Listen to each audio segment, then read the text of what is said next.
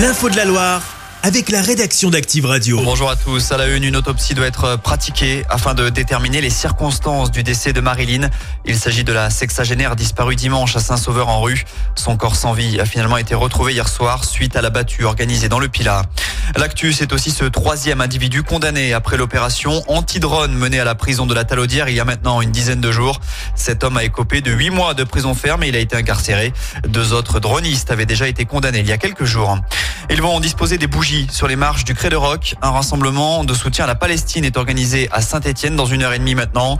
Au niveau national, Emmanuel Macron a lui rendu hommage aux 42 Français tués lors de l'attaque du Hamas en Israël. Cela fait quatre mois jour pour jour. À cette occasion, le président a dénoncé le plus grand massacre antisémite de notre siècle. Retour chez nous avec ce clap de fin pour les bijouteries Eric Duny. La direction a annoncé la fermeture de ses boutiques sur sa page Facebook. On en comptait une dizaine dans la Loire, dont trois à Saint-Etienne.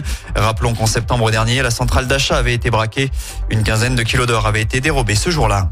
Dans le reste de l'actu, c'est quack à la chaîne du côté de la SNCF. En fin de matinée, la circulation des trains a été interrompue sur la ligne Saint-Étienne-Roanne dans les deux sens. En cause, une panne liée au fret à hauteur de Montron-les-Bains.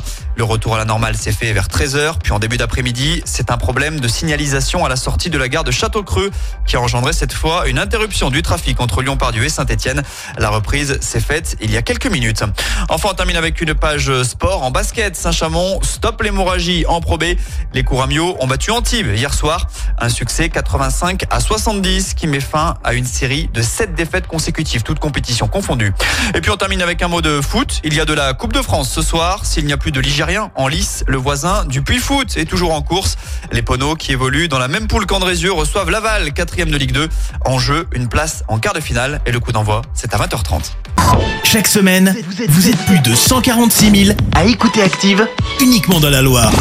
L'actu locale, les matchs de la SSE, les hits, les cadeaux, c'est Active.